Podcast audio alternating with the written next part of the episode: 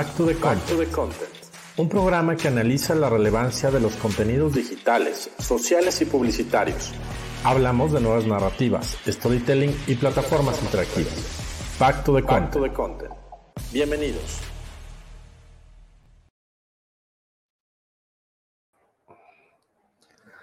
Amigos, bienvenidos, bienvenidos a Back to the Content, programa 4, programa que se, que se, pues se pone de, manteles largos. Mi estimado Alex, ¿cómo estás? Muy bien, amigo, ¿tú qué tal? No, pues encantado, encantado que estamos en esta cuarta sesión con Back to the Content. Y como les hemos platicado, cada, cada cuarto programa tenemos un, un invitado, y en este caso me atrevo a decir que tenemos invitado de lujo que nos acompaña, que, al más puro estilo Raúl Velasco como padrino de Back to the Content viene aquí a darnos el, espaldarazo. Nuestro, nuestro estimado John Black, ¿cómo estás John? Buenas noches. Sí, oye, qué tiempo de Raúl Velasco y ahora que ha regresado a la conversación, no puede ser más atinado. Así que hay, aún hay más. Exacto. Exactamente. Eh, para, para, quien no ubica a John Black, que, que, me parece que es un poco difícil porque es un personaje muy ubicable por muchos medios y por muchos lados, y, eh, CEO de, Blackbot, y yo diría que una de las, de las mentes más innovadoras y más interesantes de, escuchar tanto en foros eh, cuando se podían presenciales, ¿no? Yo recuerdo que las primeras veces que, yo vi a John fue, fue en escenario y, y, y, te, y, te, volaba la cabeza y te hacía pensar desde otro lado qué demonios estabas haciendo con tus, con tus eh, estrategias y tus, y tus pininos digitales y, te invitaba a abrir esta, esta gama de posibilidades eh, eh, enorme. John, cuéntanos un poquito, un poquito más de, todo lo que hace Blackbot y todo lo que trae en manos en este momento para que arranquemos la charla. Nosotros dejamos de ser una agencia. A nivel personal nos aburrió muchísimo la velocidad de la industria de entender lo que estaba sucediendo con estas herramientas digitales. Y fue como de, ya basta, después de estar dos décadas tratando de evangelizar con mucho corazón, eh, nos deconstruimos y creamos Blackbot, una compañía que entendió de frente, siendo una antítesis a una agencia, y entendiendo algo que a nosotros nos parecía muy cautivador, que era el diseño, y no solo desde el punto de vista gráfico o estético o visual o algo que nos ha acompañado culturalmente a lo largo del tiempo, sino ahora estamos hablando de diseño estratégico, diseño financiero, diseño de futuros, etcétera. O el diseño está entrando como un elemento que está sintetizando muchas de las disciplinas en las cuales estamos metidos todos. Y eso nos, nos cautivó, nos, nos sedujo, comenzamos a estudiar profundamente y evidentemente todo estaba conectado con temas de innovación, con futuro, con disrupción. Eh, ya había dos décadas y media de una maduración de compañías tecnológicas que comenzaron ofreciendo no solamente chips y tecnologías, sino que evolucionaron a convertirse en compañías de contenidos. Y, creo que toda esa fotografía eh, lograba sintetizar la maduración orgánica de lo que veníamos haciendo en el punto, desde el punto de vista de marketing digital. Eh, y, fue como de, ya estamos en una conversación distinta y nos topamos con una variedad de autores, analistas, pensadores, escritores, que, que fue un ecosistema nuevo. Ahora Blackbot es una compañía de diseño, tal cual, en donde hablamos temas de innovación, de futuro, de creatividad humana y evidentemente eh, eh, educación, que son de las cosas que, están en el foco de la, de, la compañía. Y llevamos con ella eh, casi cuatro años, tres años y meses. Y ha sido súper fascinante el reto, la verdad, impresionante para nosotros el encontrar, el hacer algo que no estaba tan cercano a nosotros, pero que orgánicamente estaba enfrente. Es, eso es Blackbot y, lo hemos disfrutado como nunca. Buenísimo. Eh, muy bien. Pues bienvenido, John. Eh, un proyecto sin duda súper interesante. Eh, yo lo he seguido de cerca desde, desde que nació, creo. Em, y, sí, es, muy interesante. Siempre es muy debatible, ¿no? Habrá, habrá quienes les guste Blackboard, habrá quienes lo odien, pero pues es mejor, es mejor estar en la conversación a, estar borrado del mapa, ¿no? Eh, Esa sensación de odio, Alex, ha sido mucho el hay una frase que decimos que es nos vemos en el futuro. Y la razón por la cual lo decimos es porque en verdad no, no estamos peleando ya contra nadie, sino es un tema de tiempo. Es decir, eh, cada uno de nosotros veníamos de industrias que tenían que ver con la tecnología y la narrativa y la comunicación y los contenidos y poco a poco fue derivando a lo que hoy hacemos cada uno de nosotros. Tomó tiempo entender y tomará tiempo entender dónde vamos a estar en 10 años. Eh, lo que nosotros estamos viendo como Blackboard es 2035. Eh, literal, nuestro foco está ahí. Y muchas de las personas que evidentemente logran ver esto como una traición a la industria, eh, algo que contradice mucho de lo que la industria dice, hace o piensa, es porque simplemente es un tema de tiempo. cuando decimos nos vemos en el futuro es porque sé que lo van a entender o, lo, les va a interesar entrar en 5 o 10 años. Y eso es algo que, te lo juro, va a pasar. Sí, correcto. Sí, es visión a largo plazo, ¿no? Eh, buenísimo. Pues mira, tenemos algunas preguntas, ¿no? Para ti, para, para, que nos platiques qué piensas. Eh, y, bueno, también, ¿no? Escuchar eh, la opinión de Gerardo, digo, entre todos ver cómo, cómo vamos sacando ciertas conclusiones, ¿no? Y, el, tema, el tema que nos pusimos para hoy, amigos, es, en términos generales, hablar de, la evolución de, los contenidos, ¿no? Y las plataformas que los acompañan, ¿no? y esta primera pregunta que tenemos para ti es, ¿dónde comienza la valía de los contenidos en términos comerciales? Eh, ¿Siempre eran relevantes para la historia de la publicidad? No sé, ¿en, dónde, comenzó? ¿Dónde, dónde, se volvió tan, relevante en términos comerciales contar historias y generar contenidos? ¿No? como, de dónde viene. ¿No? Si vamos a hablar de evolución, pues creo que empecemos un poco con, con historia, ¿no? Y, a lo mejor, no sé, viajar 50 años atrás o la cantidad que ahorita tú, tú, consideres pertinente, eh, supongo antes de la era Internet, ¿no? ¿Tú qué opinas de, no, en qué momento fue este gran parteaguas de, bueno, dejemos un poco, ¿no? Mad Men y Don Draper, eh, que a mí me encanta la serie, pero, pero probablemente es un reflejo de otra época, ¿no? Este, pero, em, ¿en qué momento es, ok, se acabó Mad Men y empezó otra cosa, eh, comercialmente hablando? ¿Qué opinas, John? Híjole, comenzó en 1999, pero lo pudimos, o sea, esa revienta de burbuja, cuando, cuando desde el 96 al 99 nacieron pues un grupo de pensadores brutales sobre hipótesis de lo que se iba a convertir la red, ¿no? Y cuando murió Internet, cuando murió esta primera generación de ideas, el mundo tradicional volvió a tomar el último aire que le vi. O sea, fue como, ah, ok, murió esta cosa que nos amenazaba, porquería, ¿no? Y no regresó hasta YouTube, hasta el nacimiento del proyecto en el 2004, en el garage, y en la compra de Google en el 2005 2006, cuando hubo esta transición, cuando se le regresó nuevamente el poder al creador, a, los consumidores. Eso fue un, momento icónico. Pero creo que los hombres, los seres humanos, hemos venido hablando temas de marketing y comunicación desde que aprendimos a crear un lenguaje. Eh, creo que la primera gran tecnología es cuando nos pusimos de acuerdo con los signos y los sonidos para transmitirnos ideas. Y yo creo que lo, lo, que encontramos en las cuevas es contenido.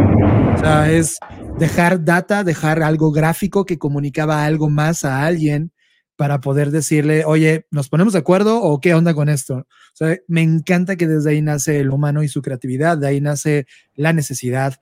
Y a lo largo de toda la historia de la humanidad, los mercaderes, los que han viajado, los observadores, los que se meten a meterse en rutas comerciales nuevas, así se descubrió América, nuestro continente, por los españoles, gente que se atrevió a buscar nuevos medios, nuevos lugares, nuevos artefactos, finalmente utilizaban esta herramienta, pero creo, Alex, que nuestra industria está basada en la guerra. No hubo otro momento donde vimos masivamente el impacto de mentir ideológicamente hasta que lo vimos con alguien que lo entendió muy bien como Hitler y creó todo un movimiento, el más grande después de la iglesia o del pensamiento religioso que haya visto yo en la historia. Y, creo que de ahí, pues, el mundo contemporáneo, una vez que entendimos la industrialización y el capitalismo y los medios masivos, que es donde inauguramos esta nueva era de marketing y comunicación, donde pues a través de los medios impresos, el periódico, luego la radio, la televisión como nuevo medio por ahí de 1940, 50, empieza a darnos el sabor de lo que es esta industria y lo que se puede convertir cuando converges o interactúas en la narrativa con los medios disponibles. Creo que hoy la foto, o sea, ya llegando al 2021, es que tenemos tele, radio, siguen vivos los medios, o sea, siguen vivos los carteles tradicionales Y ahora sigue vivo Internet. Y creo que la única cosa que me llevo de haber estado en IAB eh, el tiempo que estuve interactuando con ellos es una frase potentísima de Richaud que decía que Internet no es un medio, Internet es una plataforma donde los medios están convergiendo y evolucionando. Y es brillante esa conclusión, porque en realidad eso hacemos. Y si lo piensas, Internet, yo pensaba que era un medio al inicio, es como, este medio viene a destrozarlo todo y no destrozó nada, contribuyó al lenguaje e integró el conocimiento de lo que los medios pasados habían adquirido en toda su historia y lo potenció. Hoy estamos tratando de crear narrativas que conecten uno con el otro en el contexto donde esté un ser humano. Y creo que eh, la discusión sobre este medio es mejor que el otro, creo que ha terminado hace una década, ¿no? Y eh, cada vez estamos pensando más en conectar la narrativa y la experiencia que te da cada medio o cada punto de contacto. Creo que esa es como la foto histórica de, lo que nos tocó vivir como humanidad. No sé cómo lo piensen. Claro. Está, muy interesante ese, planteamiento, John, porque te, escucho y, empiezo a pensar si entonces, coincido contigo completamente, el contenido es parte de la historia de la humanidad, ¿no? Podemos hablar desde las cavernas, la evolución propagandística en las guerras, este, el storytelling que nos ha acompañado a todos desde que tenemos uso de razón, pero ahí, y, lo, pongo en la mesa para, que lo reflexionemos juntos, trato de, encontrar el embone de, la publicidad, ¿no? O sea, creo que la publicidad en un primer momento no, no rescata la valía del contenido, sino, sino habla de una diferencia como de yo tengo un mensaje comercial, a mí me interesa vender llantas, punto, ¿no? Y, ese discurso creo que les alcanza, les alcanza, me atrevo a decir, muchas décadas, ¿no? A, muchísimas industrias y, creo que hacia allá iría un poco mi reflexión de cómo, cómo se mueven las audiencias, porque acaba pasando que las audiencias acabamos hartas y cansadas y desgastadas de este discurso comercial de cómprame simplemente porque me tienes que comprar, simplemente porque es Black Friday, simplemente porque soy el mejor o es un, o es un dos por uno, ¿no? eso dejó de conectar con las audiencias. Entonces, creo que ahí es donde voltean a ver el contenido como decir, oh, el bote salvavidas, ¿no? Esto es lo que nos hace resurgir y, revivir y en muchos casos eh, potenciar enormemente eh, marcas, productos y servicios, porque el contenido ahora sí eh, puede ser este, este vínculo de confianza y de cercanía con la audiencia que seas, con la finalidad comercial que, veas alrededor, ¿no? No sé si ustedes coinciden con esto. Sí, a, mí, a mí me parece, digo, ahorita que los escuchaba a los dos, ¿no? A mí me hace recordar muchísimo, y yo lo vivo todas las semanas, ¿no? Con mis, mis alumnos universitarios, ¿no? Con el paso de los años, eh, yo recuerdo hace mucho tiempo, ¿no? Cuando nos tocó estudiar a nosotros, eh, las carreras de marketing y comunicación eran hasta casi guerra, ¿no? Esto, digo, tú, tú Gerardo, eres es comunicólogo, ¿no? Y seguro te tocó. No era como, no, los comunicólogos son los artistas, no, esos se van a radio, son periodistas, son, no, son los cineastas, son los que no saben a qué se van a dedicar, eh, ¿no? Este, y nosotros somos los mercadólogos, ¿no? Que vamos a generar un montón de dinero a través de este rollo de, a través de un producto y servicio, satisfacer una necesidad de un cliente, un consumidor. Y, y con el paso del tiempo, se empezaron a cruzar los cables durísimo, ¿no? Este, es más, al grado que las carreras ya están mixtas, ¿no? O sea, ya, ya, ya, ya los estudiantes de mercadotecnia estudian producción, diseño, eh, ¿no? Este, narrativas, o sea, cosas de, de comunicólogos y, viceversa, ¿no? Entonces, como, a ver, ¿no? Esto que parece una, una especie de guerra, y ojo, yo lo, lo, veo a nivel académico, pero también lo he visto miles de veces en el mercado, sobre todo, como decía John, hace como unos 10 años. Este tema de las marcas por un lado, los medios por otro, ¿no? Los generadores de contenido, todos peleando, y de repente, ¿no? Surgió, creo que de, en, buena, en buena medida este concepto de content marketing, ¿no? Que empezó a, las marcas se tienen que empezar a comportar más como medio, y los medios se tienen que empezar a comportar más como marcas, ¿no? Era como un, un círculo ahí, no sé si vicioso o virtuoso, creo que hubo de los dos casos, ¿no? Y, y se empezó a mezclar todo, ¿no? Entonces ahora Tú, vas a cualquier medio de comunicación y tienen su casa productora de contenido para generarle a las marcas contenido, porque históricamente pues son los que sabían de audiencias, ¿no? Y de, y de construir contenidos, pero pues al final no, tampoco sabían vender productos, ¿no? Entonces tampoco sabían la parte de revenue y la parte de, bueno, está padrísima tus historias, pero ¿de dónde sacamos la lana? eso lo tiene, eso lo tiene que seguir haciendo el mercadólogo, ¿no? Entonces, eh, digo, no es tan sencillo como nada más unir esas dos piezas, pero pues sí, creo, creo que por ahí va la, eh, ¿Sabes qué? Yo veo un problema de diseño base. Eh, el capitalismo está diseñado para consumo masivo, ¿ok? Venimos de la revolución industrial. Y cuando los medios tienen alcance masivo, como la tele, la radio y los periódicos, pues su herramienta favorita es la publicidad, el formato. Tú, Alex, hablabas en el show pasado de tu interpretación de Marshall McLuhan, ¿no? Eh, eh, eh, en parte Marshall McLuhan en 1950 más o menos, cuando le tocó analizar la tele como nuevo medio, pues él decía, había tres cosas interesantísimas que entenderla, ¿no? La primera es, va a haber una aldea global, no es esta, no es la tele, pero va a haber algo que nos va a conectar a todos en una aldea global y está increíble el concepto de lo que él entendía por Internet. La segunda, la extensión de los hombres, es decir, tú tenías eh, como medio, no sé, una cámara fotográfica y para él ese aparato tecnológico era una extensión de tu sentido de la vista, que utilizabas ahora ese formato para tomar una foto. Y luego aventó la, frase, la frase que tú mencionas, la de el medio es el mensaje. Pues claro, porque la fotografía no podía sonar, o sea, no había, no, había manera de que hicieras eso. La foto es un elemento visual de algo que o dibujaste o fotografiaste de un momento específico. Por lo tanto, no puedes narrar con audio esa foto, ¿no?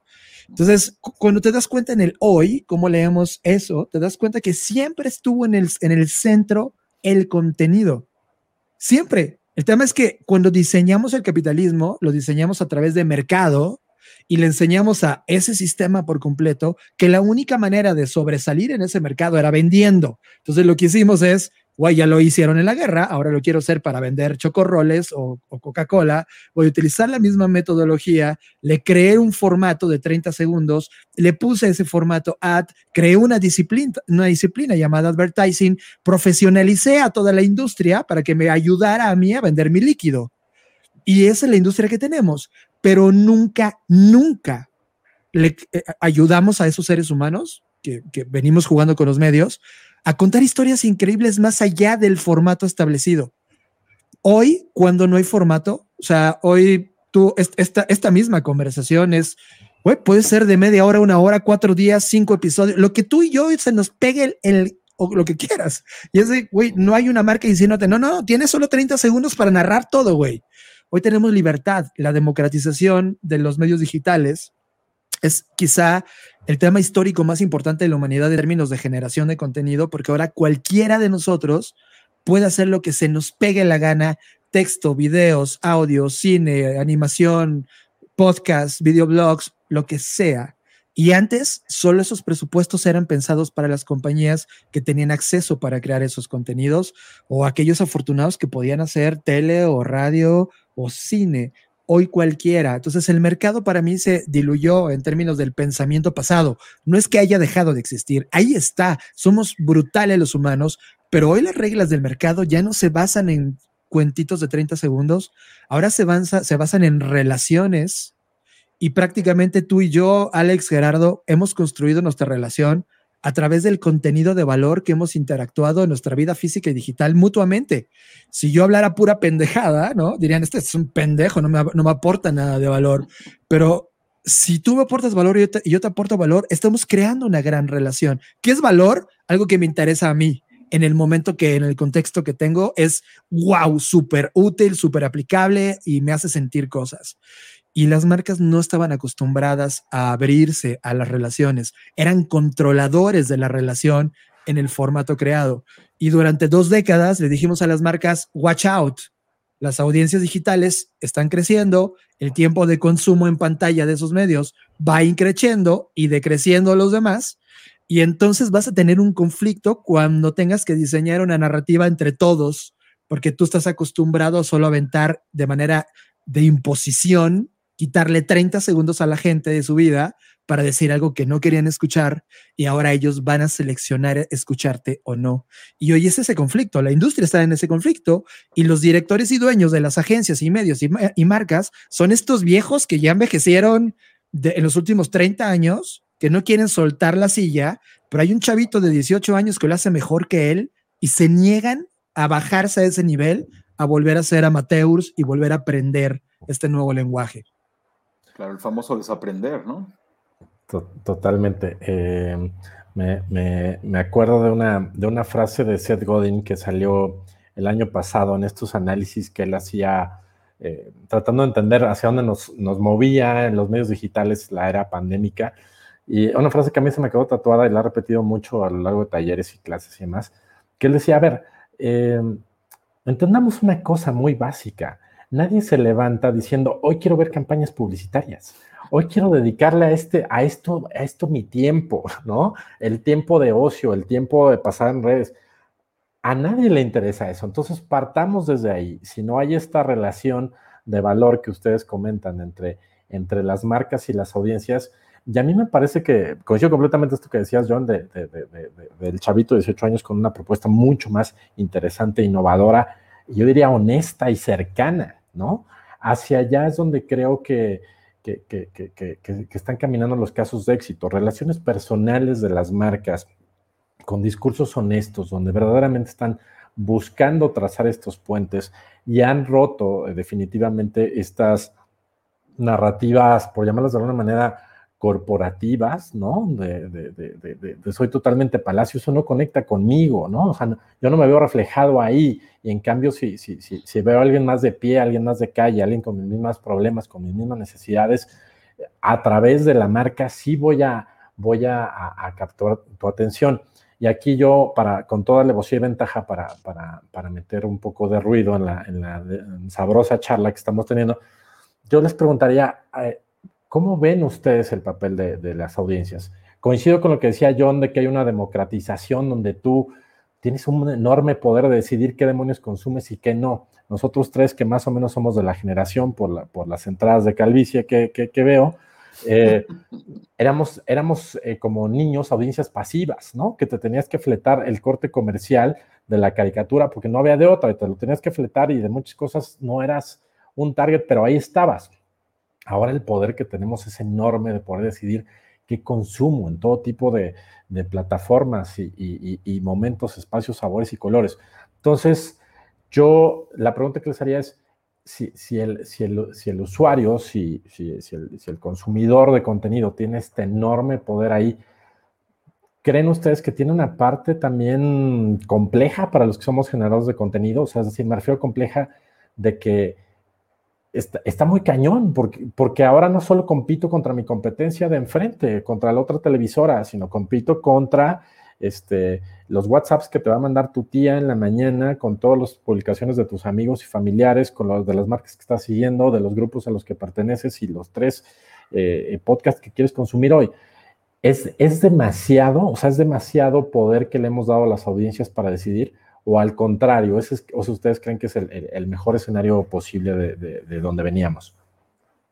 Sí, eh, yo, eh, mira, yo, yo, yo pues, contestaré parcialmente esa pregunta, aunque creo que, creo que John tendrá ahí una buena respuesta y quiero escucharla esto. No, me, me quedo pensando en dos cosas, ¿no? De, hace un buen rato, ¿no? Que John hablaba de la guerra. Este es un comentario más rápido. Eh, de, cómo se utilizó en la guerra, me hizo acordarme, ¿no? Y aquí tengo, aquí tengo a mi Mickey, este, no, me hizo acordarme de cómo, cómo el gobierno de Estados Unidos usó a Walt Disney, por ejemplo, ¿no? Es como, a ver, para todo en seco, ¿no? Pero tú que eres un gran storyteller y la gente sí te quiere y sí confía en ti, no como a nosotros, gobierno, ayúdanos a recorrer Latinoamérica y el mundo para conseguir recursos para la guerra, ¿no? Y, y están esos cortometrajes, ¿no? El pato Donald enseñando por qué es importante pagar impuestos, ¿no? Porque los impuestos pagaban la producción de armas, ¿va? Esta transformación ¿no? brutal de agárrate a los storytellers porque pues, la gente no confía, este, no, nos va a creer tanto. Y eso me lleva a, lo segundo que iba a decir, que tiene que ver ya más con esto último, de las relaciones, ¿no? Ahorita John decía, bueno, las marcas le tienen miedo a las relaciones, ¿no? Y yo justo el otro día hablaba con un cliente sobre el famoso engagement, ¿no? Que todo el mundo dice, vamos a generar engagement y mi objetivo es engagement. Bueno, cuando traduces engagement a español, es compromiso. Pues cuando le dices, oye, vamos a hacer una estrategia de compromiso, ah, no, no, a ver, espérate, que vamos a hablar del área legal, ¿no? A ver, ¿a qué me vas a comprometer, güey? Y, es ese miedo al compromiso, es como, es, todos tenemos ese amigo o amiga, ¿no? Que ha tenido 80 novios, pero no dura más de tres meses con uno porque le tiene miedo al compromiso. Hay muchas marcas ubicadas ahí, ¿no? Este, Y me parece que es, eh, todo se va en el concepto de intercambio de valor, en todos pero creo que la gran duda es, bueno, entonces, ¿qué es valor? ¿Qué, qué estás intercambiando? ¿No? Porque creo que una, una relación sólida, ¿no? Y pensemos en un tema personal inclusive, pues no intercambias valor como desde el punto de vista de, no, te entrego un, un, producto, un servicio con features y tú, ah, qué padre está, sí satisface mi necesidad, eh, ten, tu pago, bye. O sea, creo, creo, que lo que cambió, o sea, sigue tratándose de un intercambio, ¿no? Bilateral, pero ahora creo que, creo que intercambiamos ya otras cosas, ya no nada más es, dame tu caja de cereal, ten tu dinero, se acabó nuestro intercambio. ¿no? Con, internet, con el contenido, creo que ya intercambiamos más cosas y hay emociones de por medio, hay un montón de cosas en donde hay, marcas que pues sí le entran y otras pues es como, no, a ver, espérate tantito, ¿no? Como que me da un poco de miedo, es como este, otra vez, como este amigo, amiga temeroso a las relaciones eh, interpersonales y es, no, espérame, era más cómodo cuando yo te hablaba desde el pedestal, eh, llámese billboard, llámese televisión, llámese, y, y, y si hablas mal de mí, algo como que no escucho, y, no, este, y pues eso ya cambió, ¿no? Ya, ya, te pueden tundir en, internet y, si no sabes contestar te va peor todavía, ¿no? Y bueno, acabamos de tener el caso Food hace unos días, ¿no? Muy discutido. Pero, eh, y, creo que al final, y conectando con lo que, con lo que ahorita yo nos contará, pues creo que sí tiene que ver con, con la audiencia, ¿no? Esto, creo que la transformación de la industria se vio mucho más, la bofetada viene del lado de la audiencia, ¿no? El cambio radical me parece que viene del lado de la audiencia. Marcas algunas, sí hay, me parece que sí hay grandes ejemplos de marcas que evolucionaron y se transformaron, pero creo que son minoría, ¿no? Este, eh, no sé tú qué opinas, John. Wow, wow, me encanta. La pregunta es muy profunda y voy a ser muy rápido. Primer cambio, eh, nos comportábamos como una disciplina y esto se convirtió en una ciencia. Es decir, disciplina, marketing. Su función, ayudar a que el performance de las compañías se ejecutara. Aunque no, eso, no necesariamente era ventas, probablemente era posicionamiento, una palabra muy interesante hace dos décadas, ayudábamos a ese objetivo. Pero comunicación sí es una ciencia y lo que estudiaba comunicación era el comportamiento humano y lo que hace el comportamiento humano a través de las emociones, de las relaciones y los mensajes a través de los medios que se emiten. Un mensaje puede ser mi voz contra tu voz en una conversación frontal, tú y yo en el mismo espacio. Y eso es un medio. En el, diagrama de comunicación, en lo más básico que te enseñaban. Cuando tú contrastas que queríamos seducir a un ser humano siendo una disciplina, no lo íbamos a lograr. Es como, necesitábamos entender al humano más en lo profundo. Hoy las audiencias, y gracias a las herramientas que tenemos, se volvieron sofisticadas. es la primera vez que veo en las discusiones de las compañías tener un abanico desde las generaciones de los boomers, los X, los millennials, los Y, los centennials, etcétera. Y antes solo había este, más menos ABC, mujeres, hombres, 40, 50 años, algunos intereses. Y hoy dentro de los centennials hay micro tribus con intereses puntuales y comportamientos. Hoy traes un universo de complejidad de actitudes, y eso hace muy difícil la chamba de quien solo piensa desde el marketing, porque no le alcanza el entendimiento. Y no es porque sea imbécil, es porque no tiene los datos. O sea, no, está parado desde la altura suficiente para entender el fenómeno. Y la única manera de entenderlo es a través de la ciencia. Y luego llegó la psicología, luego la antropología, la sociología, y llegó muchas otras. Y ahora vemos una fusión de todas, lo que ustedes decían al inicio, que esto es más complejo. Ahora, de las primeras compañías que me asombraron y que amé trabajar con ellas justo en esa concepción fue Red Bull. O sea, Red Bull hace década y media ya tenía esta conversación. Ellos entendieron antes que muchos el que ya no era el vendo mi bebida energética, ahora se trata de el güey al que le quería vender. Es como ese cabrón es extremo que en su estilo de vida me emociona y por eso diseñé este producto para él pues ahora quiero saber todo de él, lo quiero colocar en medio, en el centro.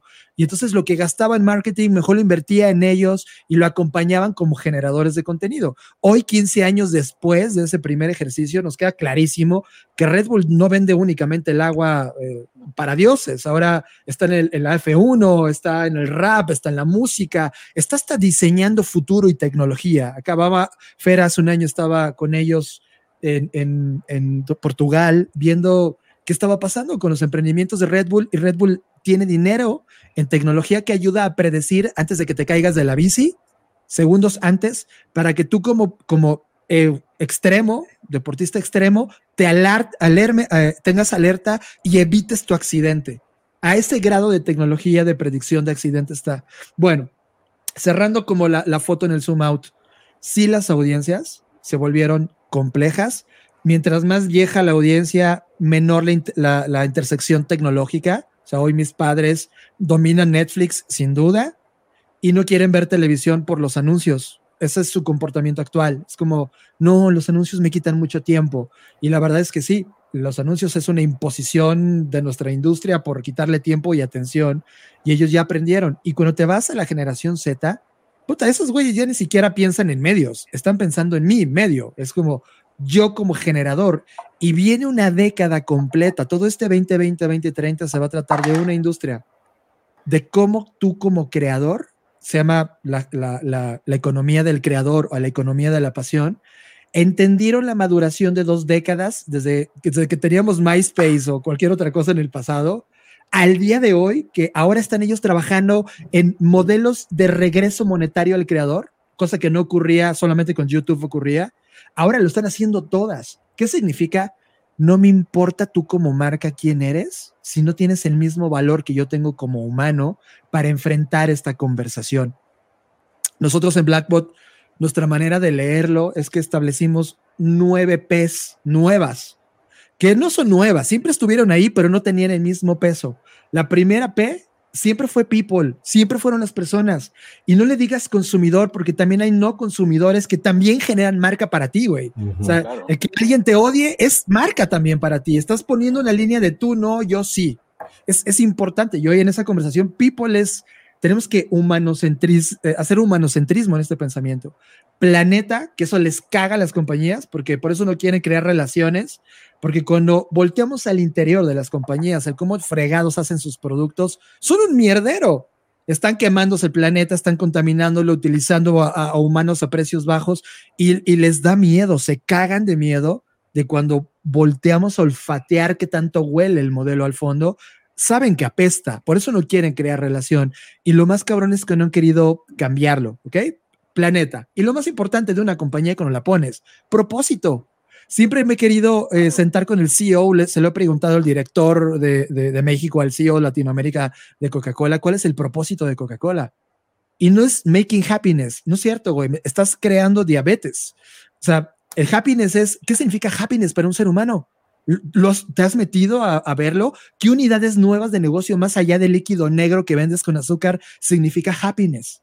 Ellos quieren dinero. Las compañías que diseñamos en el siglo pasado son profit center creadas en, el, en la lana, en el profit. Por lo tanto, planeta, personas y propósitos, le parece muy alien, alien totalmente, pero muy sexy en el nuevo marketing. Entonces van a salir diciendo que cuidan al planeta, que lo cuides tú, que están preocupados en ti, que le quitaron el azúcar y que su propósito es hacerte sentir increíble. Cuando la alineas con las otras P's, que es prospectiva, es, ah, va, vamos a hablar de futuro, ¿cuánto aguantas en esta línea de futuro? Eh, ¿Cuál es tu value proposition? Porque ya no hablamos de productos y servicios. Value proposition. ¿Qué power le estás regresando al ser humano que interactúa contigo en la relación? ¿Cuál es tu pulcrum? El pulcrum tiene que ver con el diseño en todo sentido, tanto estético como el diseño completo de la compañía y el performance, que sí es lo que le da vida a las compañías. Yo no estoy hablando de socialismo o de regalar nuestros productos. Hay riqueza, pero la riqueza va más allá de cuánto dinero tienen las compañías en el banco. La riqueza va en cuánto vale como marca en la percepción y en la relación con ese ser humano este esfuerzo que estamos haciendo juntos. Y les caga de miedo, porque es muy complejo, dar este salto. Y las nuevas compañías que sí tienen este modelo son las que van a roquear en 10 años.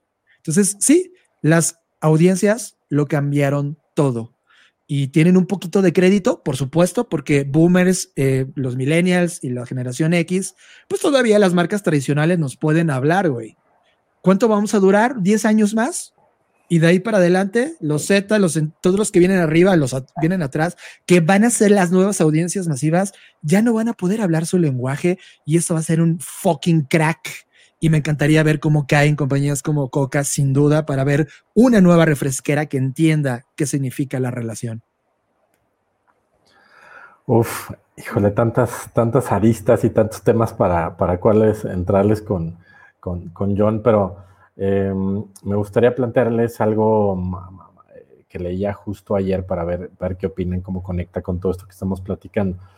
Ayer leí un artículo de, ya hay un primer estudio de, con esta modificación que hizo iOS, donde a ti como eh, dueño de un iPhone te permite ponerle el freno a las marcas sobre todo este tracking y que puso a Facebook a temblar, entre otros, ¿no? Y ayer la nota que yo leía es que el primer estudio habla de que solamente en Estados Unidos el 4% está permitiendo este tracking. O sea, el 96 dijo al demonio, a mí no me sigan, a mí no me estén bombardeando con cosas que no pedí. ¡Pum! Otra vez regresamos a hablar de contenido. Entonces, este yo creo que es un fenómeno imparable. O sea, yo realmente, que, como ustedes, colegas, que estamos enfocados en proyectos de, sí, conexión con audiencia mucho más humanizada, etcétera, etcétera. Pero, pero sí seguimos utilizando de alguna manera, a lo mejor Alex y yo un poco más que tú, John, estas estas herramientas, digamos que tradicionales de segmentación, ¿no? O sea, tradicionales me refiero de las plataformas digitales de hoy en día.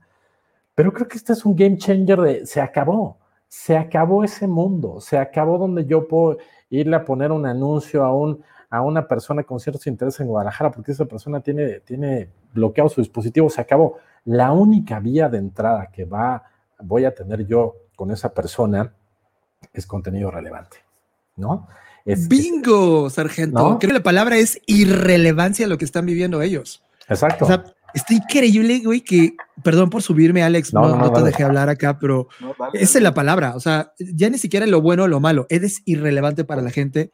Y tú y yo trabajamos en una industria, porque todavía tengo algunas intersecciones con el marketing, aunque no hago marketing, en donde somos la industria más irrelevante del planeta, güey.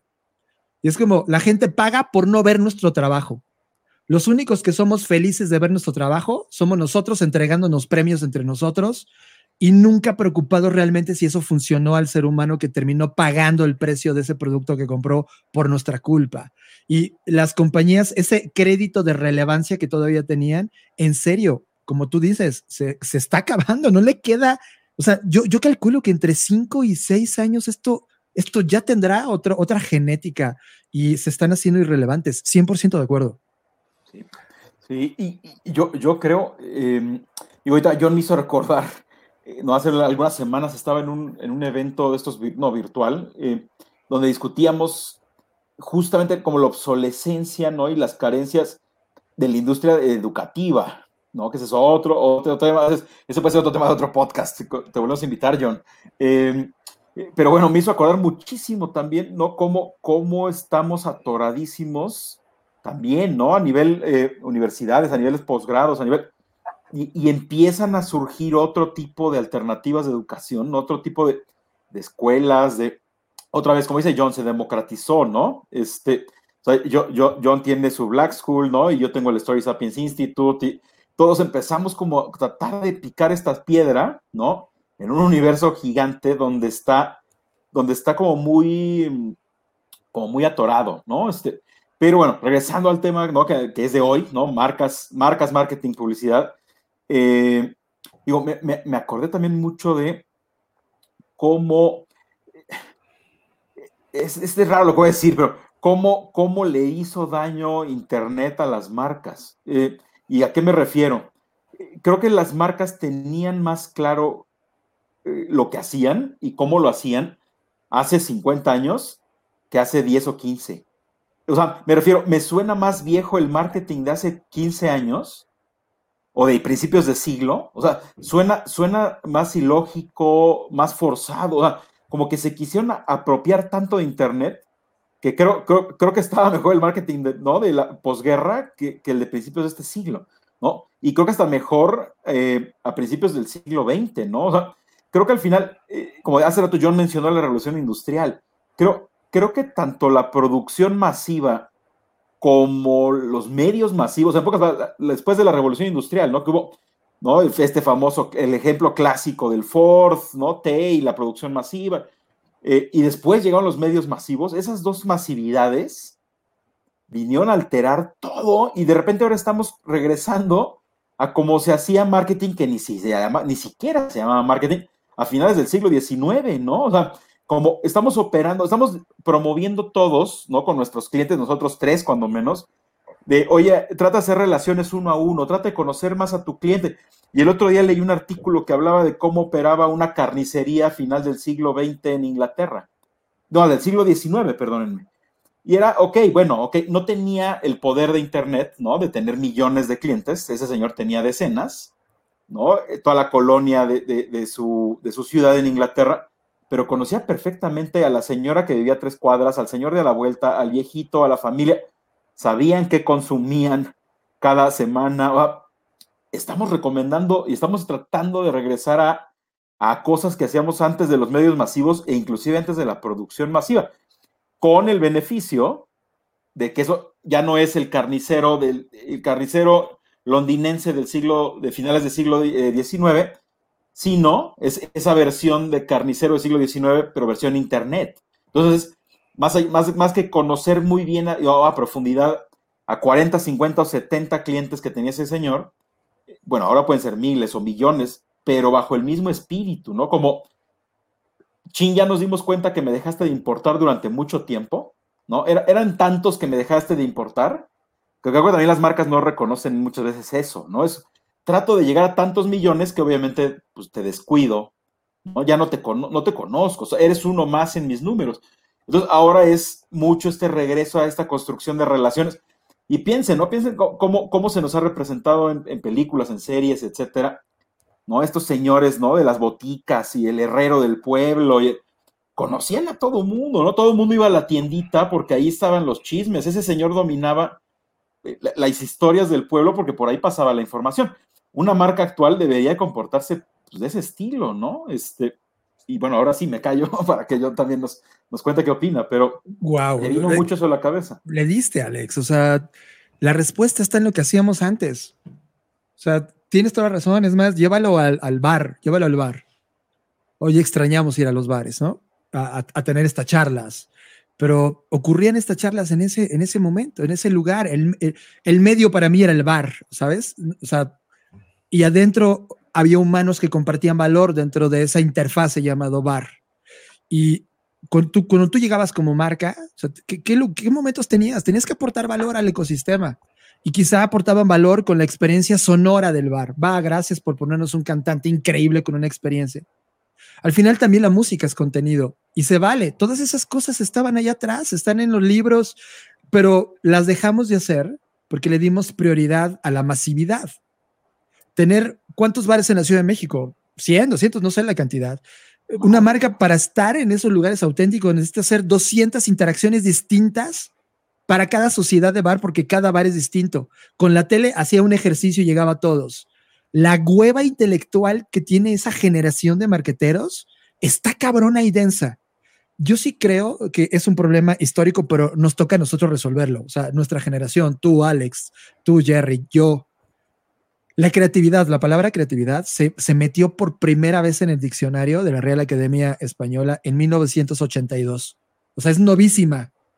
Pasamos 1981 años creando, siendo creativos, pero no validándonos el poder de crear.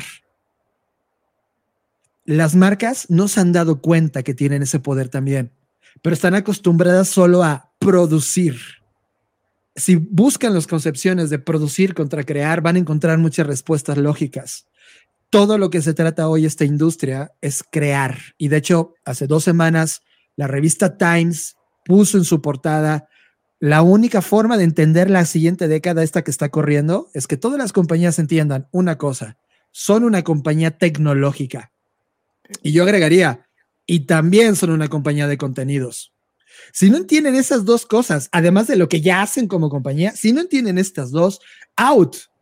Por más que gasten dinero en marketing, por más que digan mentiras o las promesas que quieran hacer, la gente tiene ya un radar sofisticadísimo de bullshit que dice, oye, no, gracias, bye. Gracias por tu dinero del Super Bowl, pero no te voy a comprar nunca porque me enteré que tú haces esto y bye. Esa, esa, esa nueva narrativa, ese nuevo branding que va más allá del logo, de los colores, ahora tiene que ver con la genética y personalidad real de las compañías. Es como de, ¿cómo le pongo cara a Coca-Cola? Güey, es dirigida por humanos. Para empezar, tendríamos que todo mundo conocer el CEO de Coca-Cola. ¿Quién es? ¿Recuerdan su nombre? Yo no. Pero cuando les digo el CEO de Twitter o el CEO de Facebook o el CEO de cualquiera de estas plataformas que todos los días están en nuestras vidas, los tenemos acá arriba porque nos han contado su historia. Alex, yo te he escuchado en las conferencias que das y, se los digo con total claridad. Hay solo tres personas que admiro de haber conocido en ese mundo de la industria eh, eh, de, de IAB, por ejemplo. Es tú, Alex, tú, Sargento y Alan 05. Todos los demás no sabían ni siquiera narrar enfrente de un escenario para transmitir algo, güey. ¿Cómo fregados atendían a sus compañías? ¿Quién sabe? Pero si no aprendimos a, tirar una historia real que conecte, güey, estamos perdidos en la nueva época de generar marketing, la nueva era de generar comunicación, la nueva era de generar branding y sobre todo lo que hemos estado diciendo en todo este tiempo de poner por primera vez en función de lo que haces a ese ser humano para resolverle un problema o hacerlo feliz o cuál sea tu propósito. Si no sabes comunicárselo, güey, puta, güey.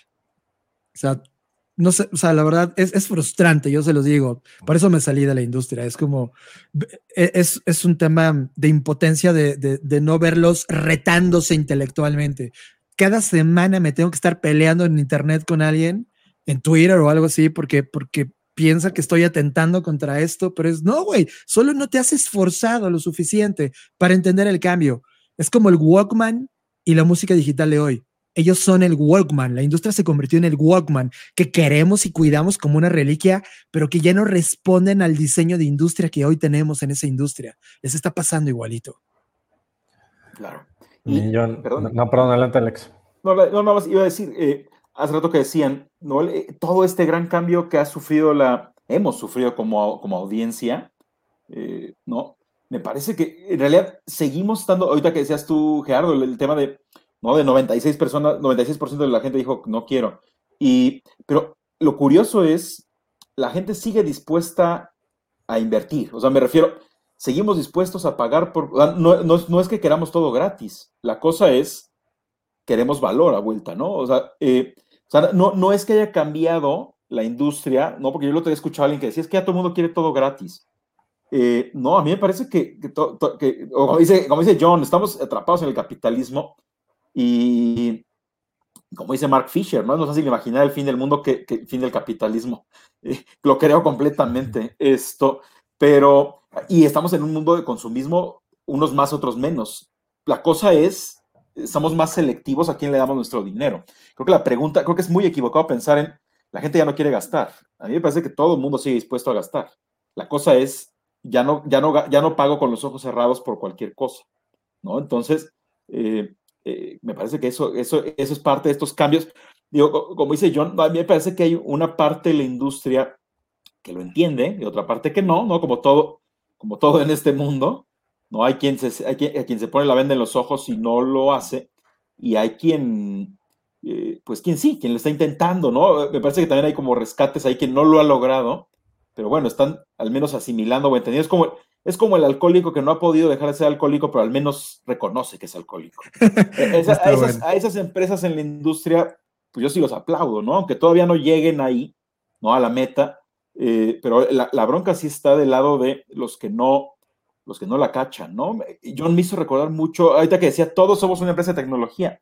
Eh, hace algunas semanas estaba sentado con un cliente eh, farmacéutico, ¿no? Esa industria me parece muy interesante. Y, les preguntaba, oye, a ver, ¿quiénes son tus principales competidores? Me empezaron a decir nombres de laboratorios farmacéuticos, ¿no? Pues que no voy a decir aquí, pero de repente le dije, a ver, espérame, ¿no? ¿Y a poco en tu lista de competidores no estás, no estás volteando a ver a Google, a Facebook, a Amazon. le dije, esos son los que te tienen que preocupar, porque esos son los que están cambiando la manera de ver la salud. O sea, eh, sí, el otro es tu competidor de toda la vida, ¿no? Es como, ok, ¿qué desinflamatorio me tomo? ¿El del laboratorio A o el del B? La cosa es, estas empresas de tecnología que ya metieron su cuchara en esa industria, están hablando directo con los pacientes, los están asesorando sobre cómo llevar su salud, cómo tener una vida más sana, y es más, y, es, y, en y en esa reunión llegamos a la discusión de, bueno, a ver, pareciera que estas empresas tecnológicas sí le están apostando más a la industria de la salud y tú sigues atrapado, tú y tus competidores tradicionales siguen atrapados en la industria de la enfermedad.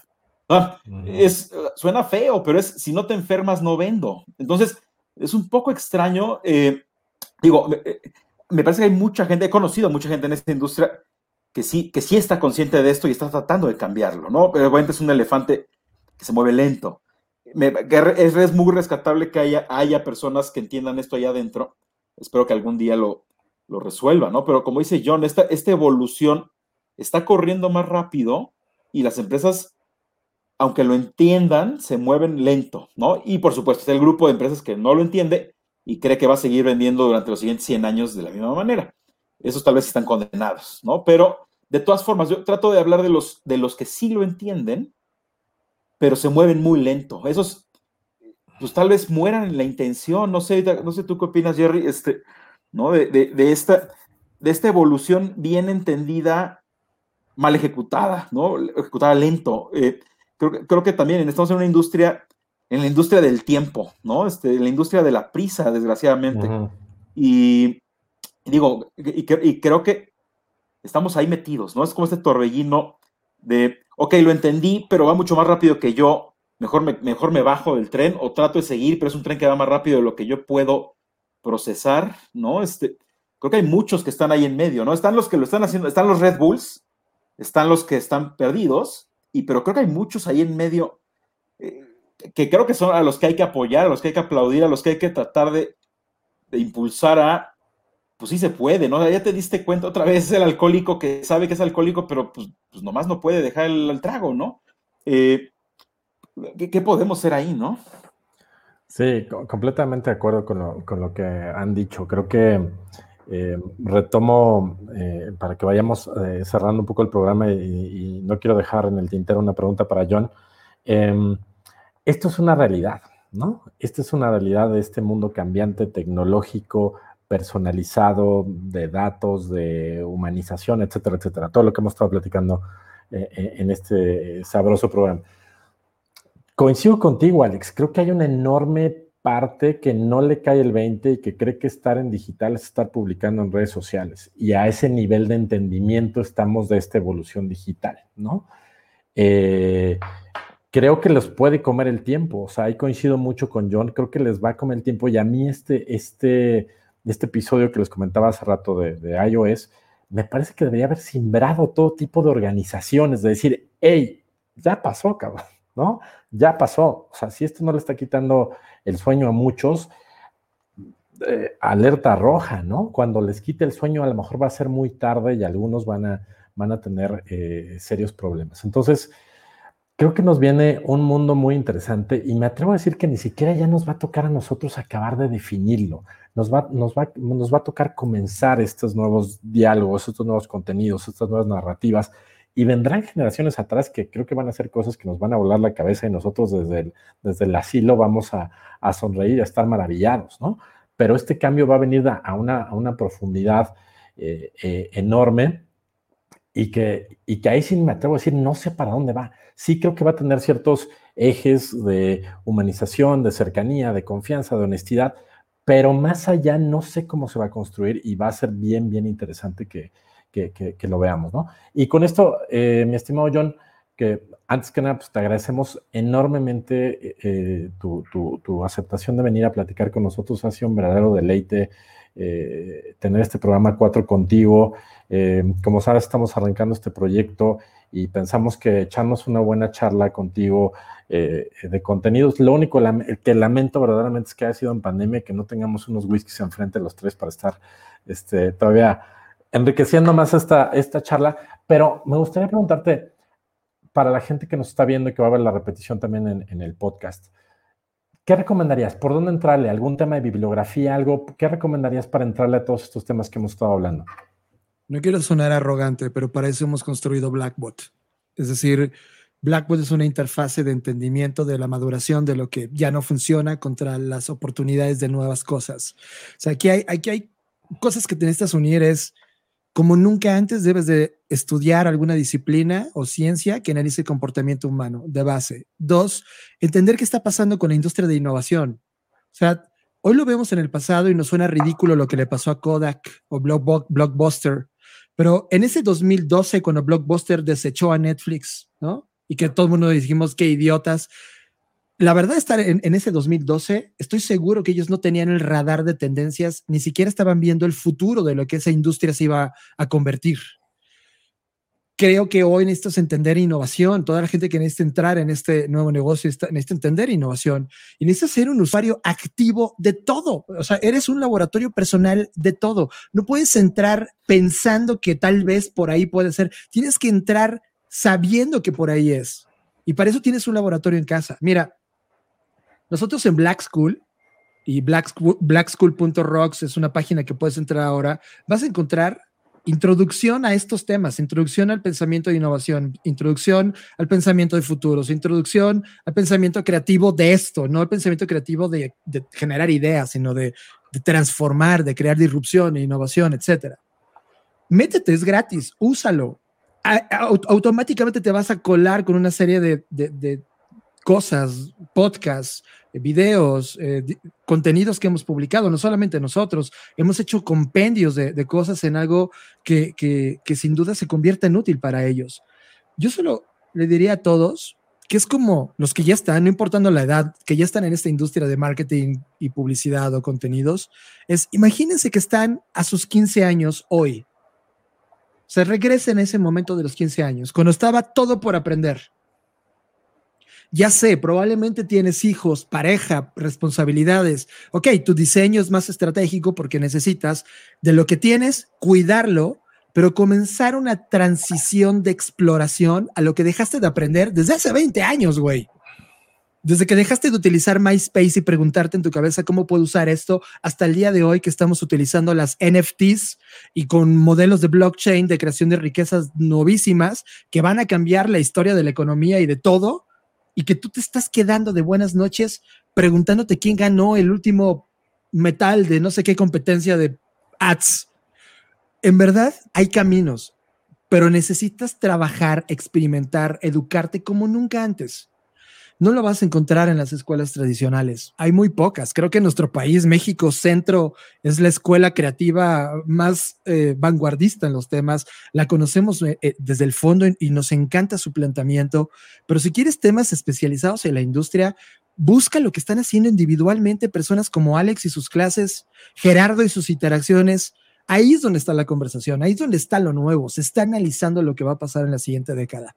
Lo que se va a tratar de la siguiente década, sin duda, es cómo se van a caer todo este pensamiento tradicional de la economía.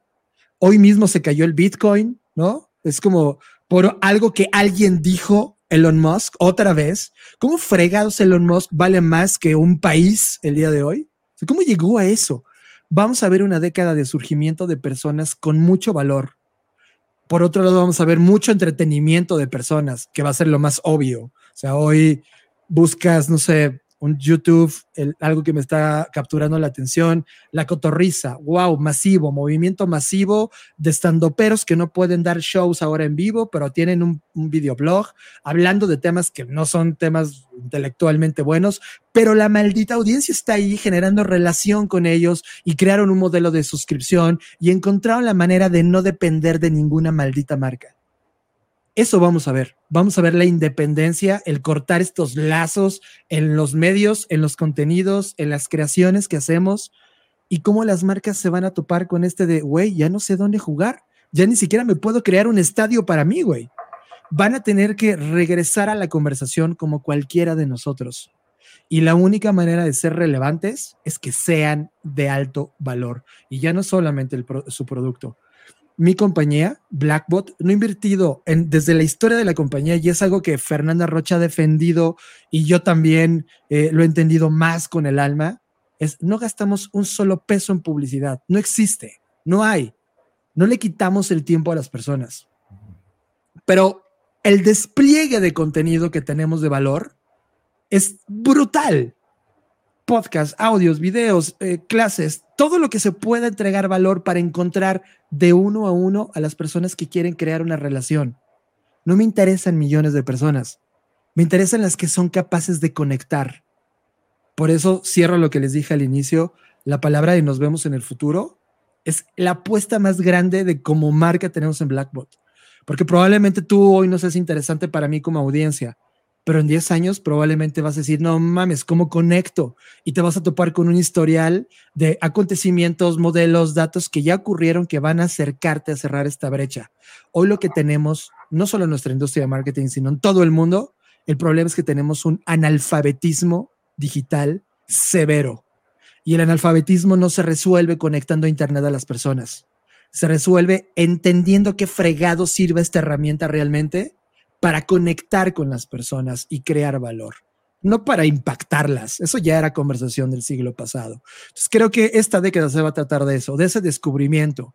Y muchos vamos a fallar, ¿eh? O sea, el fallar es parte de la innovación y muchos vamos a tener nuevos aprendizajes y vamos a ver nuevos Red Bulls que lo van a entender mejor que ellos y vamos a ver a Netflix creando escuelas porque las escuelas no entendieron el, el qué significaba crear escuelas y vamos a ver eso, vamos a ver Spotify creando hoteles y nuevas experiencias de música porque Ocesa no entendió qué significaba crear experiencias. Eso es el, el, el, espacio abierto que hoy hay, es tierra fértil. Y eso me encanta porque está todo por escribirse. Y eso me encanta porque está en manos, espero que cada vez de más personas, porque hoy solo muy pocos, el 1% está en esto, pero conforme pase la curva, más llegarán y elevarán el rango de toda esta experiencia. Eso me encanta. Será, un placer encontrarnos en el camino, estimados amigos. Joan, ¿dónde te encuentra la gente? ¿Dónde te pueden seguir? Miren, la verdad es que eh, algo que me interesa muchísimo es si quieres entrar de manera soft a estos temas, y soft es un decir, porque en verdad no es nada soft. Busca el podcast de las Creative Talks, charlas creativas, Creative Talks Podcast, está en todos lados, Spotify, lo que sea. Si esa cosa no te engancha a la conversación y no encuentra los recursos, no soy yo la persona que te va a conectar. Sí, sí, te vas a encontrar con un ecosistema, un universo de contenidos después de esto que te van a, servir. Redes sociales, la verdad es que ya no estamos siguiendo a las personas, las personas llegan porque nos conectaron con algo de valor. Entonces, no, redes sociales ya, para mí ya es un tema secundario. Creo que ese contenido puede ser algo interesante para ti. Es como desnudarnos y decirte así pensamos. Y si eso crea relación en ti, bienvenido. Y si no, nos vemos en el futuro. Y, sin duda es un, es un podcast, eh, por lo menos para mí, sé que para muchos que están los favoritos y que consumimos con, con, regularidad. Mi estimado Alex, ¿a ti dónde te encuentran? Ahí me pueden encontrar en LinkedIn, eh, ¿no? Como Alex Valencia Serpel, eh, como arroba Alex Base en, en, Twitter, ¿no? Por ahí los, por ahí los veo. Y y pues listo, ¿no? Muchas gracias también a John. Esto, esto, esto necesita segunda parte, tercera parte. Se me quedan varias preguntas que hacer, pero, pero el tiempo apremia, chicos. Y, y, pues muchas gracias, John. Es un placer, en verdad. Gracias por el tiempo. Esto que están haciendo, no mames, ya, o sea, yo ya nada más esperaba cuándo iban a conectar ustedes esos puntos para sentarse un día a hacerlo, güey. O sea, era muy evidente y creo que la industria necesita esto y, también ustedes conecten con un ecosistema ya creado. Por ahí hay un podcast que se llama Unbranded, que es bastante interesante también. Y creo que esto se trata de crear comunidad en quien se está atreviendo a dar el paso. Y, felicidades por este proyecto, chicos. Les va a ir increíble. Y como Raúl Velasco al inicio me, me dieron ese poder, les doy su nalgada patada de de que les va a ir increíble y sigan haciéndolo hasta que se les acabe el valor y tengan que evolucionar a otra cosa. Perfecto, John. Te agradecemos muchísimo. Siempre es un placer platicar contigo cada, vez que hay oportunidad. Em, yo soy Gerardo de la Vega. A mí me encuentras como Gerardo de la Vega, tanto en Twitter como, como en LinkedIn. No olviden seguir los perfiles oficiales del programa de Back to the Content, tanto en Facebook como en LinkedIn. Y eh, el viernes salimos con el podcast en Spotify. Ha sido un placer compartir con ustedes, John, Alex. Les agradezco muchísimo. que tengan muy buena noche. Buenas noches, nos, vemos. Nos, vemos en el futuro, y, Y, back to the content. es la combinación perfecta. Esto es increíble. Gracias, señores. Buenas noches. Muchas gracias.